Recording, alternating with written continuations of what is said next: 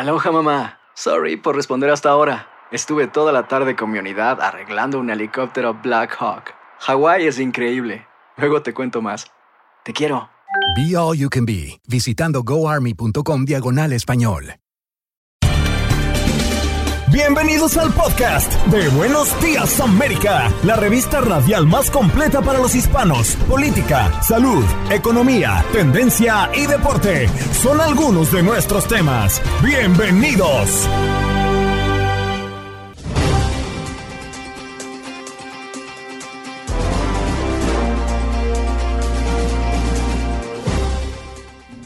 Muy buenos días, América de Costa a Costa, ¿cómo están? Los saludo con muchísimo gusto, Janet Vázquez en los micrófonos, a nombre de Andreina Gandica, la titular de este espacio.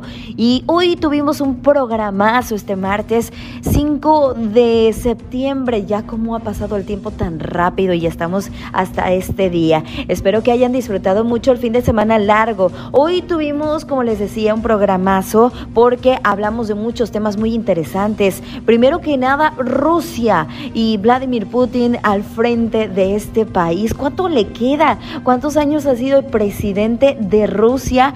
¿Y qué pasaría si no estuviera ya en el poder de Rusia Vladimir Putin? Hicimos un análisis de este tema. También, ¿cómo va el ambiente político en México? Alfonso García Sevilla, analista político, maestro en ética y profesor universitario, nos da un panorama de cómo están las cosas eh, ya cuando se acerca el periodo de elecciones, aunque todavía no comienzan las campañas políticas, pues ya, ya se están moviendo las piezas del ajedrez para tener a los próximos candidatos de las fuerzas políticas de México para elegir al presidente o presidenta en 2024.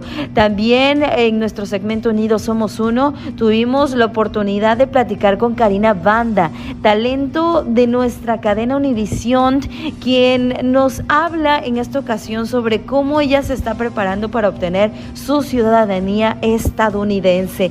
Esto en el marco del el Día de la Ciudadanía que se celebra el próximo 17 de septiembre y que Univision ha lanzado su campaña Hazte Ciudadano para dar recursos a toda la población hispana y motivarlos a que pierdan el miedo y den ese gran paso hacia la naturalización. Así que de estos temas también tenemos contacto deportivo muy importante, muy interesante interesante lo que ocurrió el fin de semana y también este lunes en materia deportiva, así que dialogamos de muchos temas.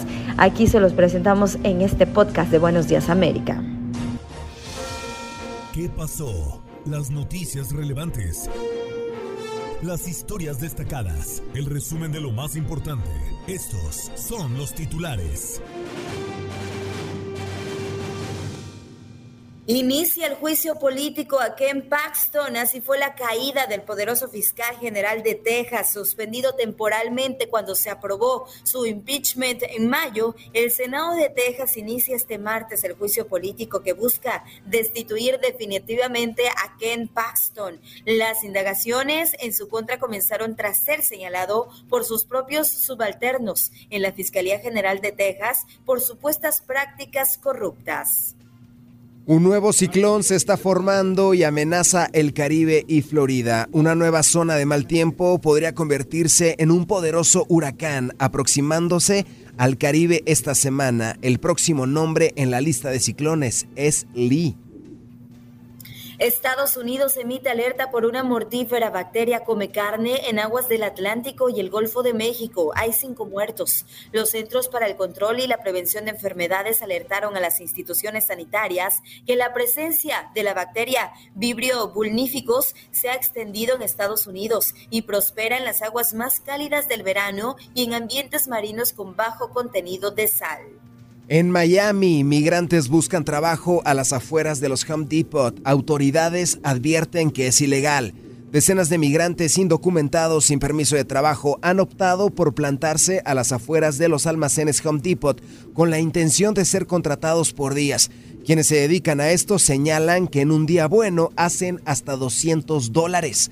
No obstante, las autoridades y un representante de la compañía señalan que esta actividad es ilegal y explican que habrá consecuencias.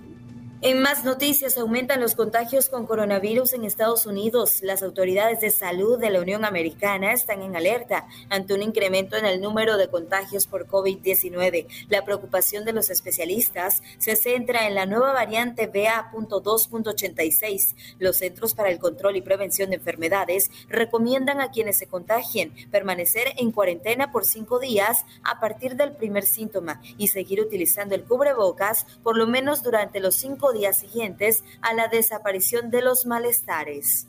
Incendio en complejo de apartamentos en el Bronx deja tres familias desplazadas y cuatro heridos.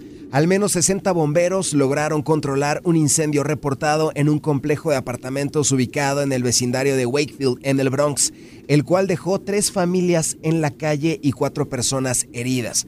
El fuego salía por las ventanas, salía como si nos fuera a quemar dijo Ernesto Alicea afectado. Hasta el momento las autoridades investigan qué ocasionó la emergencia, pero sospechan que pudo haber sido por una batería de litio. Violencia en la frontera de México deja cuatro muertos y alerta en consulado de Estados Unidos. El Consulado General de Estados Unidos en Matamoros activó una alerta y pidió a sus empleados permanecer bajo resguardo debido a la violencia armada en la ciudad. Violencia en la frontera de México deja cuatro muertos y alerta en consulado de Estados Unidos. El Consulado General de Estados Unidos en Matamoros activó una alerta y pidió a sus empleados permanecer bajo resguardo debido a la violencia armada en la ciudad.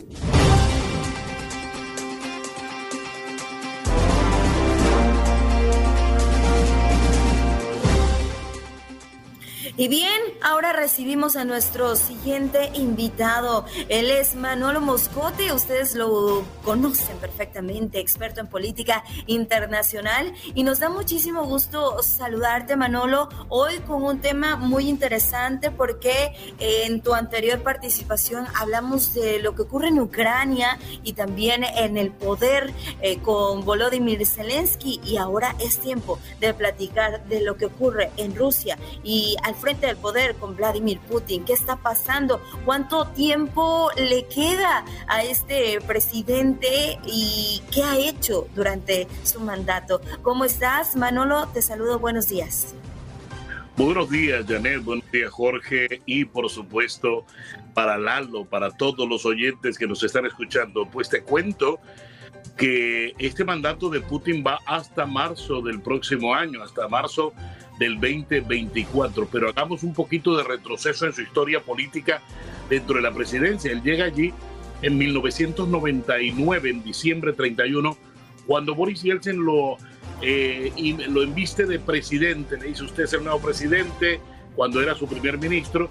Y en ese momento Putin eh, llega interino por cuatro meses a mantener la presidencia de Rusia. Luego en el 2000 es elegido en propiedad presidente de Rusia y del 2000 al 2008 ejerce dos periodos presidenciales cuando eran de cuatro años, pero en el 2008 la constitución no le permitía seguir reelegirse, entonces se fue de primer ministro del señor Medvedev, Medvedev es el presidente, se cambian y regresa de nuevo en el 2012 hasta el 2018 se cambia la constitución de nuevo para darle seis años de periodo al presidente y del 2018 al 2024 es el periodo en el que está ejerciendo en este momento.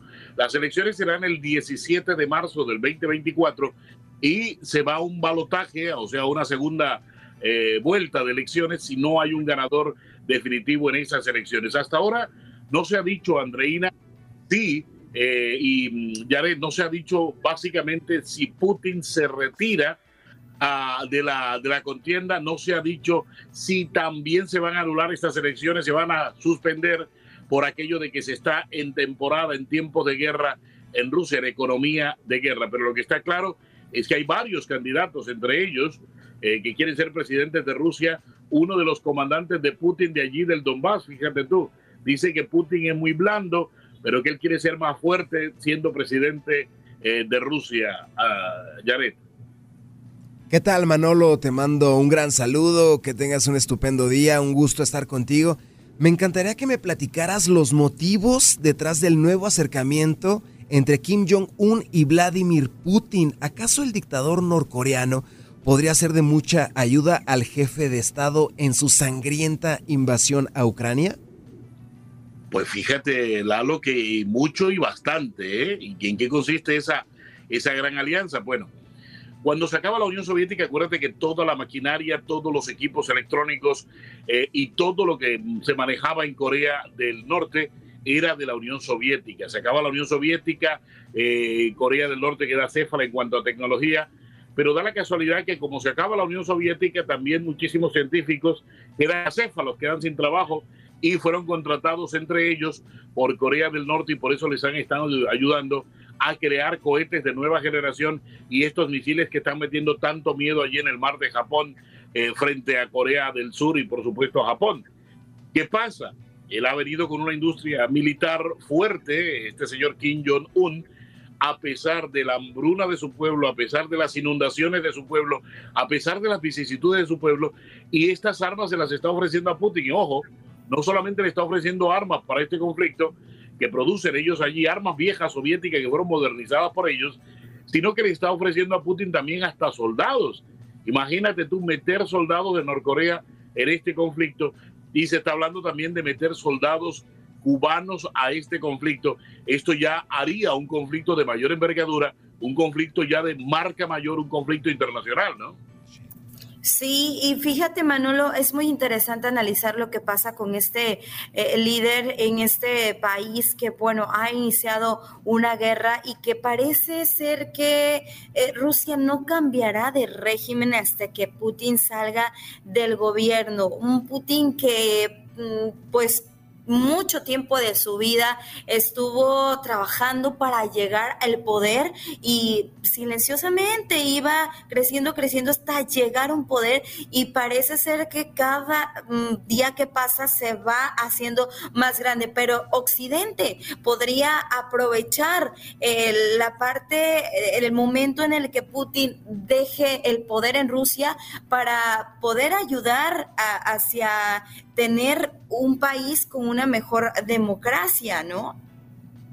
Así es, mira, recuerda que hace unos 6, 7, 8 años, Putin tenía un nivel de aceptación de probabilidad de más del 80%.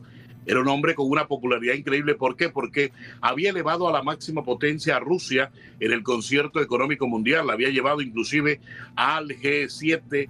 Eh, se había convertido en un socio estable de suministro de hidrocarburos eh, de carburantes a muchísimos países en el mundo. O sea, Putin era un tipo de fiar. Pero después de esto de la agresión a Ucrania, de esta invasión a Ucrania, Putin se ha convertido en un paria y tiene un problema interno y es que eh, el nivel de aceptación es bastante corto, bastante limitado. O sea, no creas tú ya Putin hoy no tiene ese nivel de aceptación que tenía hace unos 5, 6, 7 años. Hay enemigos de él jurados en el Kremlin estas elecciones, lo que pasa es que como tú sabes que él maneja las cortes, maneja absolutamente todos los poderes en Rusia, es casi que imposible quererle disputar algo. Eh, no olvides también que la oposición, Navalny, que está en este momento preso, eh, ha querido ser de la oposición, ha querido ser candidato presidencial y no ha habido un candidato fuerte que Putin lo deje con cabeza allí. Eh, empresarios importantes de Rusia han aparecido muertos políticos importantes han sido asesinados o han aparecido muertos como, como si hubiesen, se, hubiesen suicidado. Entonces, eso te dice la dimensión de que Putin por ahora obviamente no quisiera dejar el poder. Y esto de lo que acaba de pasar con Prigozhin, eh, que si está desaparecido o no está desaparecido.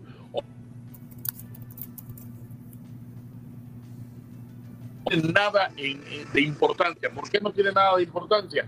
Porque lo que realmente importa es el mensaje que Putin, ojo, le está mandando a sus enemigos políticos y militares, y es que él no va a dejar títere con cabeza si alguien se le opone se le pone al frente a él, ¿no?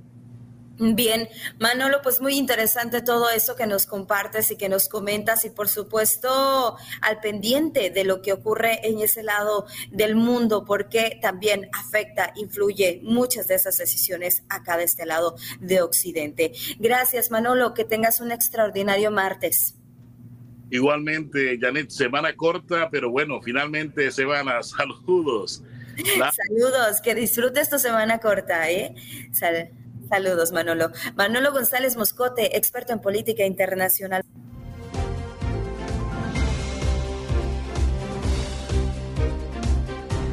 Y pasamos, Lalo, a un tema muy interesante que tiene que ver con México, lo que está pasando en el ambiente político electoral. Ya sabemos que se acercan las elecciones en el 2024. Todavía no empiezan, pero ya están moviéndose las piezas del ajedrez. Las campañas rumbo a las elecciones tampoco han empezado, pero ya las fuerzas políticas se encuentran realizando procesos internos para la elección de sus candidatos. Pero ¿cómo está el ambiente político? Para ello saludamos con muchísimo gusto a el maestro Alfonso García Sevilla. Él es analista político, maestro en ética y además profesor universitario. Alfonso, ¿qué tal? ¿Cómo estás? Muy buenos días. Gracias por despertarte con nosotros. Sabemos que eres bien tempranito, es muy tempranito en México, pero ya estás activo. Janet Lalo, ¿qué tal? Muy buenos días. Pues sí, como tú bien lo dijiste, eso de ser profesor eh, nos implica desde muy temprano estar arriba para, para dar cátedra y bueno, platicar, aprovechar que estamos aquí temprano para platicar con ustedes acerca de todo esto que, que mencionas del ambiente político nacional. ¿Cómo van las cosas? Parece ser que ya hay, por lo menos ya se está acomodando todo como para que sea un duelo entre mujeres para las elecciones presidenciales, porque por un lado, pues bueno, ya está confirmada a Xochitl Galvez como la candidata de oposición y por el otro lado, el lado de los morenistas, el lado de el, el presidente también pudiera ser una mujer quien sea candidata. Pudiera, pudiera ser, sin embargo, yo sigo teniendo mis, mis, dudas respecto a que la candidata vaya a ser Claudia Sheinbaum. Eh, el, proceso, hay, hay, que decirlo muy claro, es un proceso inédito y es un proceso a todas luces que, que ha rayado los límites de la ilegalidad en México, porque según las leyes electorales, el proceso, los procesos internos de precampaña deberían de empezar hasta el mes de noviembre. Entonces, eh, flagrantemente poniendo estas eh, elecciones para coordinar el frente y elecciones para coordinar la defensa de la 4T haciendo asambleas informativas, pues ha sido a todas luces un acto que lo único que ha buscado es posicionar eh, por, un, por una parte a, las corcholatas tan famosas de Andrés Manuel López Obrador y por el otro lado que el frente que pues que no se quede atrás también caer en este juego y haber hecho todo esta, este proceso que a mí, a mí eh, se me hizo un proceso hecho sobre la marcha, a las rodillas, y lo vimos con el resultado de la elección. No se llevó a cabo la última encuesta, las dirigencias metieron mano, no fue un proceso democrático con la gente, fue un proceso marcado por los caprichos de las dirigencias, que ahí eh, se llevaron lamentablemente entre las patas, como se dice aquí en México, a, una, a una mujer con una trayectoria política muy importante como lo fue Beatriz Paredes. Yo sigo pensando que puede haber una sorpresa encuesta de Morena. Yo sigo pensando que quien puede ser el candidato, el caballo negro que tienen escondidos, es el amigo del presidente que es Adán Augusto López. Y te digo por qué. Durante el proceso fue el que menos escándalos tuvo, el que menos pleitos tuvo, el que más eventos llenos tuvo, el que de los gobernadores de Morena, la mayoría se quedó callado cuando siete apoyaron a Claudia Sheinbaum y los otros 17 guardaron silencio y, los eventos de Adán Augusto siempre lucieron llenos. Adán Augusto no, se menos popular? No, al final del día, eh, yo creo que la popularidad de Adán Augusto puede crecer lo que no podría crecer la popularidad de Claudia. Y aparte que hay que acordar si hay que meternos un poquito en la psiquis del presidente de la República. Andrés Manuel es un priista hecho en el PRI autoritario de los 70, de los 80, donde la República elegía a su sucesor con base a la cuestión de la amistad y cercanía. Eh, puede que sea el más, eh, el que haya estado con un perfil más bajo. Yo no llamaría el que menos popularidad tiene, al contrario, creo que fue el que más creció en las encuestas, ¿eh? hay que tenerlo en cuenta, fue el que más creció en las encuestas. Eh, y es el amigo solidario, es el amigo del presidente totalmente. Desde esa, desde esa perspectiva de la psiquis de un presidente que quiere mantener, mantener influencia en los siguientes gobiernos, mantener influencia en el siguiente presidente, yo, yo veo en el perfil de Adán Augusto eh, eso que buscaría el presidente, un incondicional a toda prueba, ¿no? Eh, y, de Claudia Sheinbaum, se ha dicho, yo veo la, la campaña que hizo Sheinbaum fue con, con muchísimos eh, gris.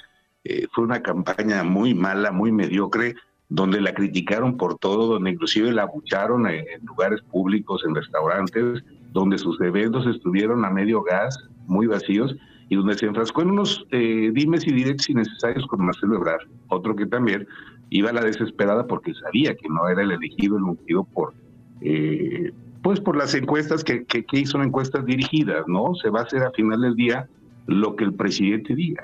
Eso es innegable. ¿Por qué? Porque el presidente eh, López Obrador, al igual que los presidentes priistas, tiene eh, la, facultad metaconstitucional de ser el jefe del partido. O sea, en Morena se hace lo que Caudillo dice que es lo que la voluntad de López Obrador se da, ¿no? Maestro Alfonso García, le mando un gran saludo. Ayer Xochitl Galvez mencionó, hoy hay oposición, podemos ganar y vamos a ganar. ¿En verdad hay oposición? ¿En verdad existe esta oposición del Frente Amplio? ¿O ya todo está escrito, sea Dan Augusto, sea Noroña, sea Ebrard, el que sea de Morena va a ganar? ¿Le creemos o somos escépticos?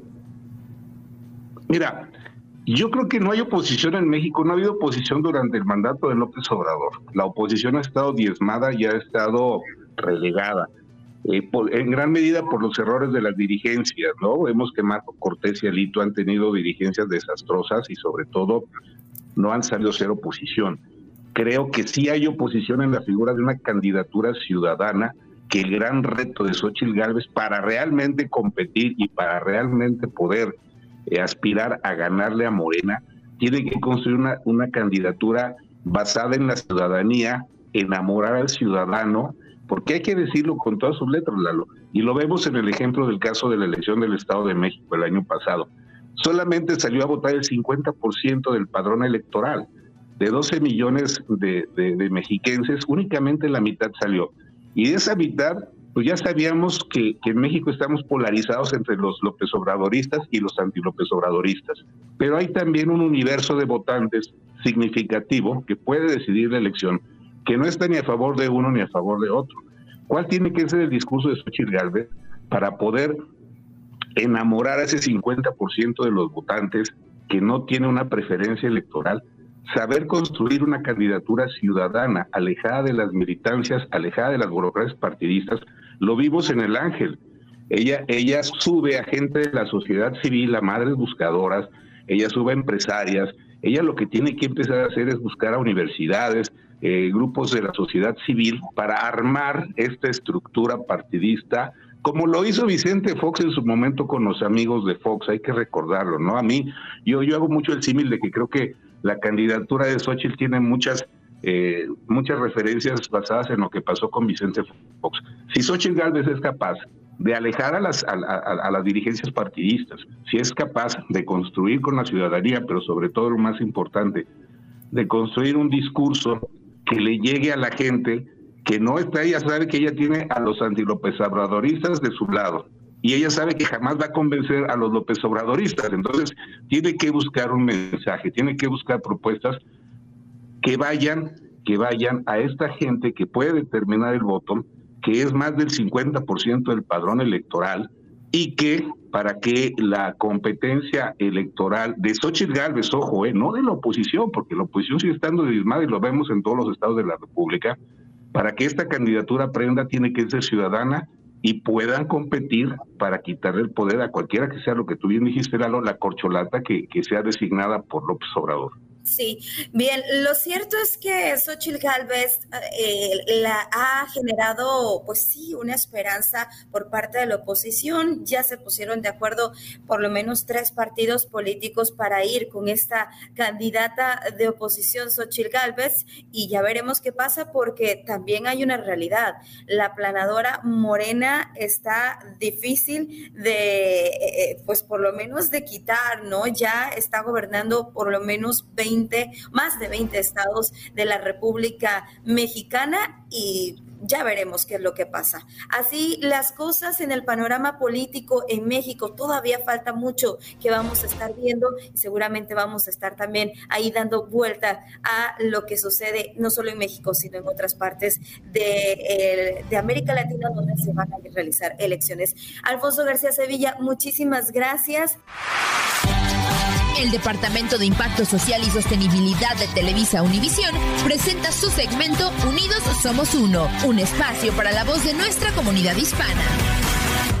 Y me da muchísimo gusto saludar y recibir también aquí en este segmento de Unidos Somos Uno en Buenos Días América a Karina Banda. Y él, eh, pues es un queridísimo talento de nuestra cadena, host Enamorándonos la Isla. En esta ocasión nos viene a hablar sobre cómo ella se está preparando para obtener su ciudadanía estadounidense.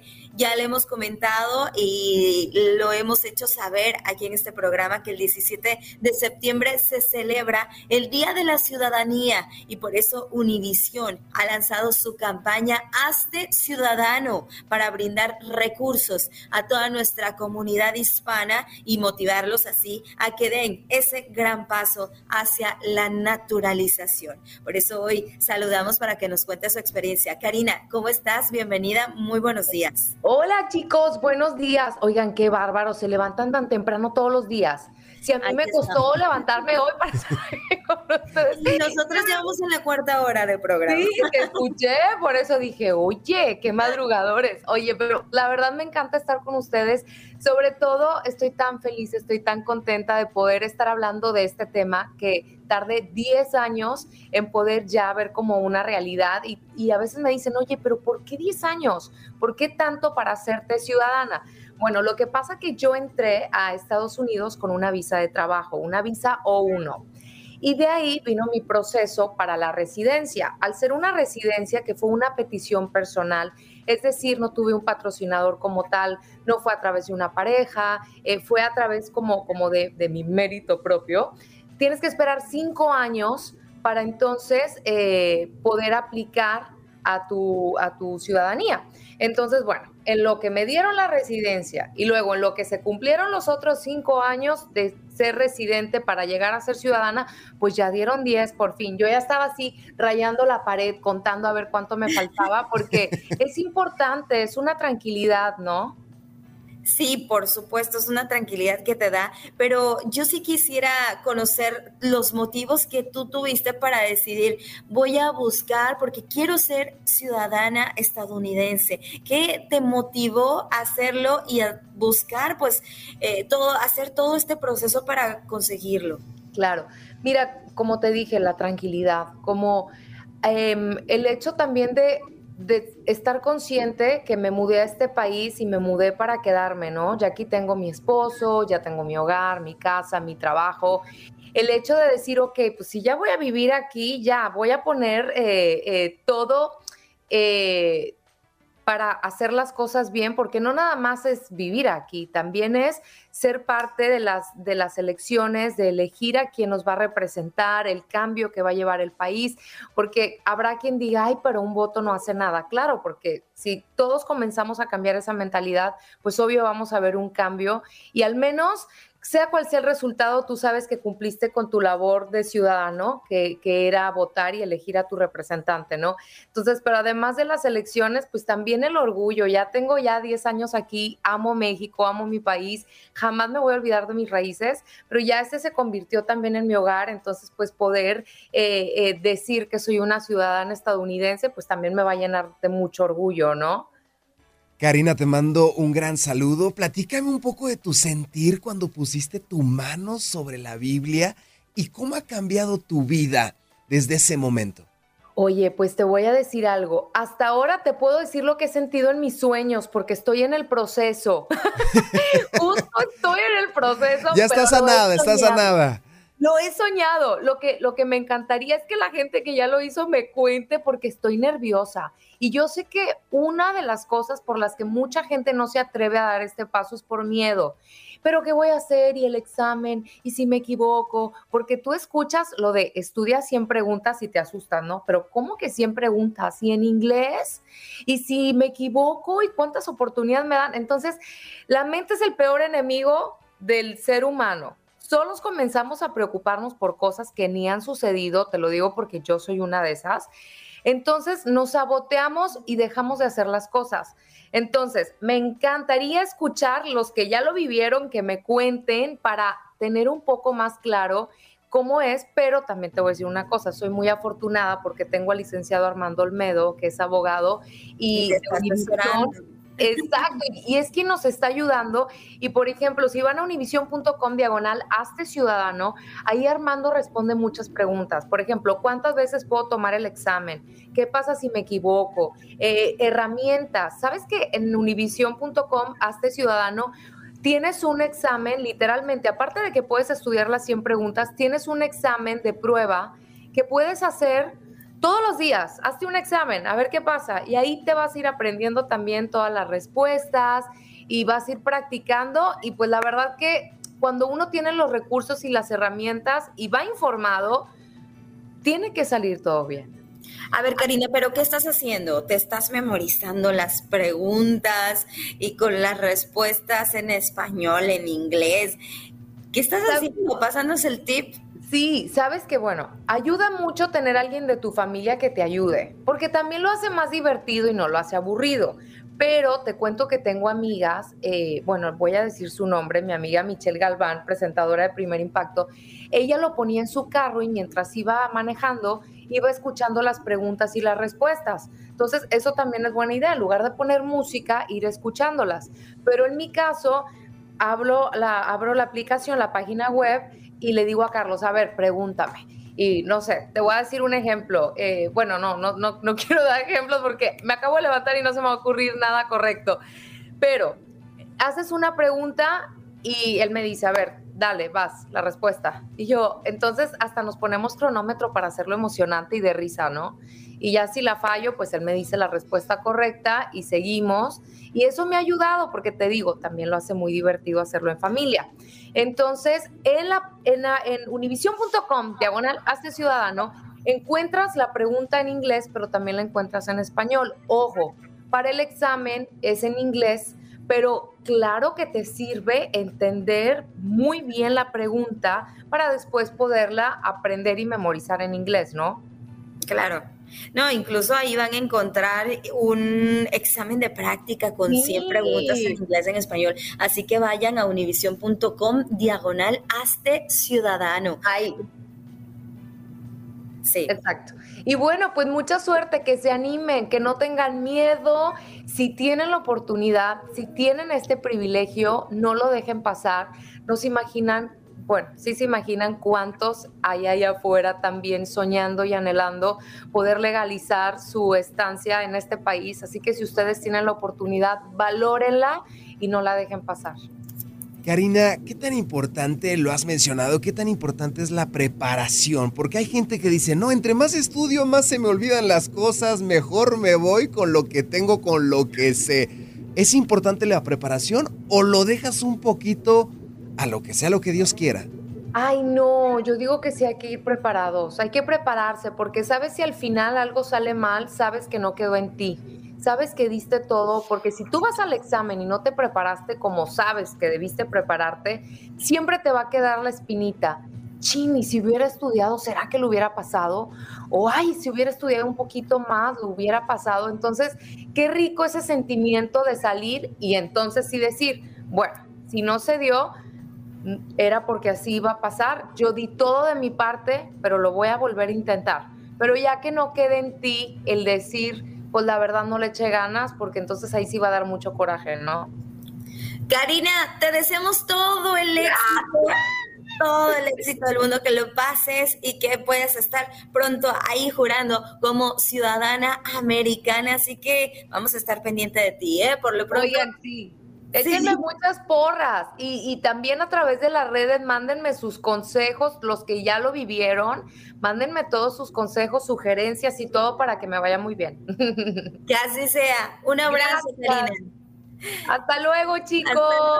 Bye, bye, Karina Banda, talento de Univisión que nos ha contado pues cómo se está preparando para obtener su ciudadanía estadounidense. Así que todos a poner atención y también todos estos tips que son de mucha ayuda para todos aquellos que quieren hacer ese examen. Pierdan el miedo, y hagan y conviértanse en ciudadanos como Univisión ya tiene su campaña Hazte Ciudadano, consulten ahí la página. Estás escuchando el podcast de Buenos Días América, la revista radial más completa para los hispanos. Escúchanos en las diferentes plataformas: Euforia, Spotify, TuneIn y iHeartRadio. Tu DN Radio. Vivimos tu pasión. Adrenalina, pasión y orgullo. Todo por ser campeones. En Buenos Días América. Contacto Deportivo. Here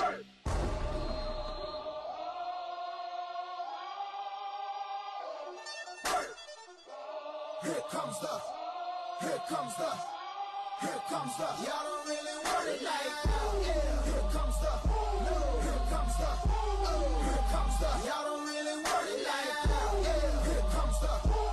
Buenos días América, este es tu contacto deportivo, márcanos para que nos platiques también de tu deporte favorito, 1-833-867-2346, WhatsApp 305 297-9697. Márcanos y háblanos de tu deporte favorito. ¿Qué te gusta más? ¿El béisbol, el fútbol americano, el fútbol soccer, la NCAA, la NFL, la NBA, la MLB? Platícanos del deporte que más te gusta, porque aquí Aquí siempre te escuchamos. ¿Y cuál practicas también, no? ¿Y cuál practicas? Claro, Yane, ¿cuál practicas? ¿Y practicas alguno? Porque a mí me puede gustar, mira, yo te voy a responder tu pregunta.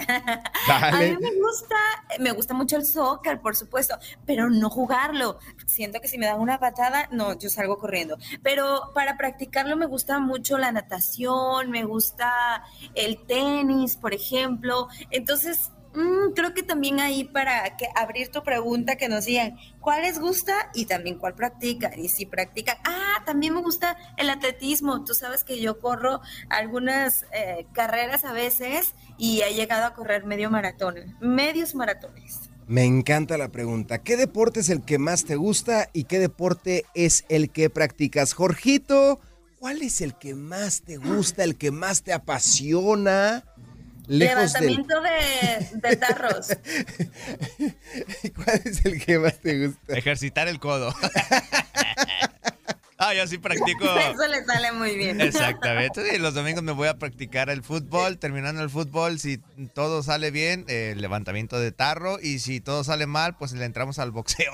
Al boxeo. Y si todo sale mal. Exactamente. Si todo sale ríspido, entonces sí le entramos. A las 3 de la mañana, si salió algo mal, el boxeo. Si algo no cuadra, si algo no funciona, de repente. así como que si hay ríspidas con el equipo contrario, entonces si le entramos a la UFC, pues ya no nos queda de otra. Para las artes, sí, UFC, artes marciales mixtas. En lo personal practico billar, ping pong y dados. No sé si sean deportes. Eso te iba a preguntar, Lalo. ¿El billar es un deporte? Claro que no. Claro que sí. Sí, según yo es un deporte. El ajedrez también lo practico. Lo practico todos los domingos en el parque cerca de su casa, de ustedes y de todo el auditorio.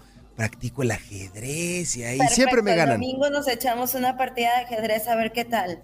Por favor, por favor, me late la idea, me late y me encanta la idea que la gente nos hable y que nos diga qué deporte practican y qué deporte es el que más les apasiona. En lo personal, el, que más me gusta es el fútbol americano. Duke consiguió ayer lunes una histórica victoria sobre Clemson Tigers de 28 a 7 después de 34 años. Duke venció a un equipo top 10 del campeonato de la División 1 de fútbol americano de la NCAA. Tuvieron que pasar 34 años. Ya se imaginarán todas las emociones, el ingreso de los aficionados al campo, que se ha hecho una tradición cuando ganas un partido de esta magnitud, los aficionados ingresan al campo, brincan, se suben a los postes, celebran con todos sus jugadores y así aconteció ayer en el Wallace Wade Stadium en Durham, Carolina del Norte. Para toda la gente que nos escucha allá en Carolina del Norte, que sé que son muchísimos. Duke juega de local en esta entidad. Así se vivió en la transmisión.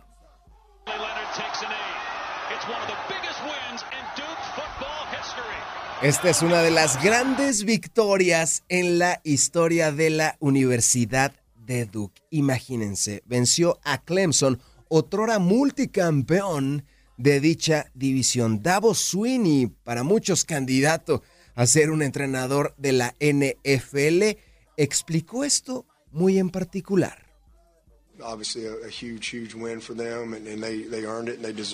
Obviamente una victoria muy importante para ellos, la merecían, la deseaban y la consiguieron. En todos mis años que he estado en el fútbol, jamás he visto un partido así. Hemos estado contra este equipo 58-8. No puedo entender lo que sucedió esta noche. Nuestro average era de 108% y hoy ni siquiera rebasamos el 100%. Las palabras de Davos Sweeney, entrenador de Clemson, que se va decepcionado, amigos, porque honestamente, con esta derrota frente a la Universidad de Duke, el equipo de Clemson, con toda certidumbre, les puedo decir que ya está fuera del título colegial. Y para una universidad tan grande, es un tremendo fracaso. Ahora escuchemos al entrenador. Imagínense la euforia del entrenador de Duke después de conseguir la más grande hazaña en la historia de la universidad. Así lo comentó la transmisión oficial de dicha entidad. Mike Elko, después de la victoria de Duke.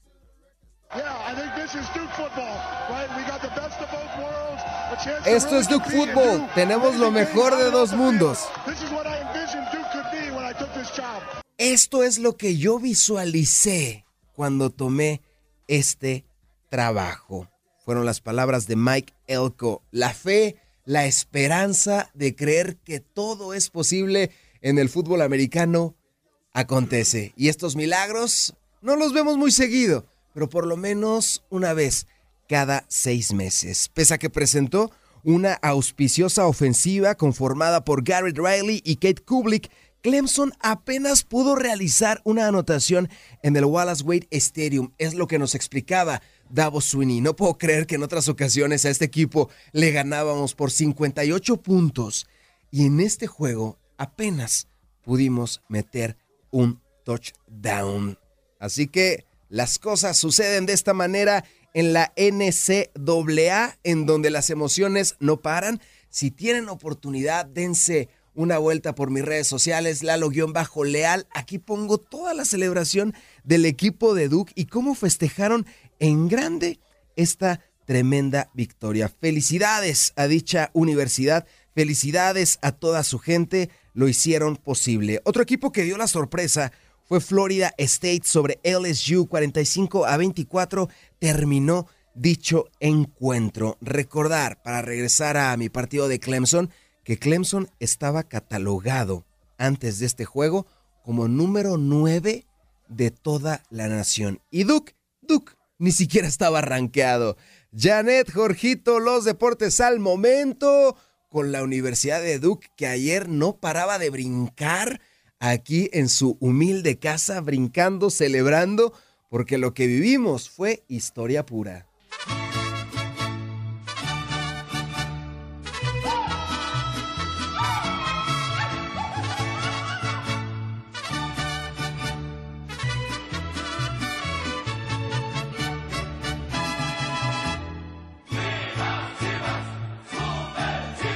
La gente los llama luchar la casta los hace ganar. Eso es todo, Jorgito. El himno del redil, del denominado rebaño sagrado. Sí, señor, el equipo más mexicano del mundo. Más mexicano que incluso la selección nacional. El equipo más popular de nuestra nación y también el equipo más popular en Estados Unidos. Tanto las Chivas como el América rompen fronteras y son uno de los equipos más importantes, no solamente de México y de Estados Unidos, sino también del continente. Estas chivas que no caminan, estas chivas que ligan su segunda derrota de forma consecutiva, perdiendo frente a los Rayados de Monterrey dos goles a uno. Y aunque el Guadalajara continúa en la parte alta de la clasificación, tendrá que prepararse de mejor forma para evitar una derrota más en la que será una imponente prueba, Jorgito. El clásico nacional. Parón de fecha FIFA, enfrentaremos a los Socceroos y después de dos partidos de fecha FIFA, el clásico de clásicos contra el América. Falta un poquito, pero estas chivas, ¿crees que ya dejaron de caminar? Híjole, mi querido Lalo, yo creo que está pasando lo que ha estado pasando en los últimos dos años. El, Guadalajara tiene unos lapsos en el torneo en el que sí está muy conectado, jugando muy bien y en los primeros lugares, pero tiene un bajón que eso es lo que Paunovic todavía no ha, no ha eh, sabido resolver. En cada torneo pasa lo mismo. En este torneo se esperaba mucho de, de Eric Gutiérrez, que no ha venido a dar lo que se, se esperaba, ¿no? Tú dices, viene de Europa, viene de Holanda, es, es, jugador de selección, pero no ha dado lo que se tiene que dar, lo que se esperaba. Al igual Alexis Vega, que ha venido a la baja realmente con esas lesiones que no lo dejan. Y yo creo que no es tanto la lesión, también es cosa de él que no, no está a gusto. Yo ya no lo veo que siente a gusto ni que juega con ese sentimiento con el que jugaba antes. El Pocho Guzmán antes era el que estaba tomando el liderazgo. Hoy, desde que ha estado fallando los penales, se ha venido para abajo el equipo del Guadalajara se está desfigurando y se está cayendo. Ojalá, ojalá y Paunovic eh, logre rescatar este buen inicio de torneo, que hay que decirlo también, que les tocó un calendario muy cómodo al principio del torneo y es por eso que todavía siguen en los primeros cuatro lugares de la cima, ¿no? Hay que decirlo. Ahora que se está enfrentando a, a equipos que tienen eh, más juego, más peso, como el Monterrey, como el Juárez que ha estado dando la sorpresa, ahí se está viendo que no, no alcanza a dar lo que tiene que dar el equipo del Guadalajara. Vaya que la tabla bien lo citas, Jorgito, es sorprendente. Tenemos a Juárez, tenemos al poderoso Atlético San Luis. Ya hablaremos del Atlético San Luis, pero les garantizo que su buen inicio es gracias a Jardine, gracias al hoy por hoy entrenador de las Águilas del América. Chivas, falta mucho, pero hay que empezarlo a calentar, mi querido Jorgito cómo sale del clásico nacional. Uh, este clásico nacional lo veo muy complicado. Lo veo muy, muy complicado. Tienen dos, dos semanas para eh, ponerle solución a este problema que tiene el Guadalajara. Yo lo veo muy complicado. No creo, no creo que realmente le, le vaya a repetir la dosis como en la liguilla pasada. Realmente, si bien nos va, vamos a salir con un empate, y hablando muy, muy optimistamente. Pero sí, el, yo ahorita veo más conjuntado al equipo de, de, del América, que dio un tremendo partidazo, pero pues unas dudas arbitrales que gracias a Dios no alcanzó a echar a perder el partido. Fue yo creo que el mejor partido de la jornada. Definitivamente ese partido de América contra la máquina cementera de la Cruz Azul fue muy, pero muy atractivo para la afición. Incluso Cruz Azul, Jorgito, con 10 hombres, le dio pelea y se vio mejor que las Águilas, se vio mucho mejor que el América. El clásico se va a desarrollar el sábado 16 de septiembre, en donde las Águilas del América, ante su afición, van a recibir a las Chivas Rayadas del Guadalajara.